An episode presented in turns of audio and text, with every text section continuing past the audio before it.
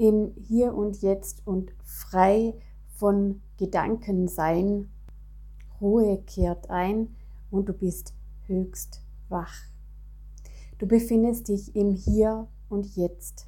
Und genau das probieren wir jetzt mit einer kurzen Übung aus. Und ich bitte dich, sei wirklich wachsam, warte äh, auf den nächsten Gedanken und äh, genieße die Ruhe in deinem Kopf.